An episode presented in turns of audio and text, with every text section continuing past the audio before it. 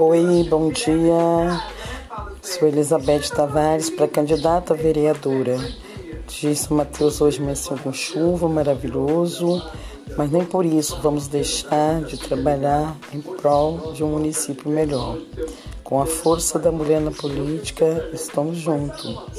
Vamos continuar batalhando por dias melhores na nossa cidade. São Mateus merece ter dignidade merece um saneamento básico para que as pessoas, as famílias tenham saúde, merece trabalho, dignidade para trabalhar. Os produtores merecem estrada para escoar seus, sua mercadoria, seus produtos. E as famílias merecem ter dignidade para criar seus filhos.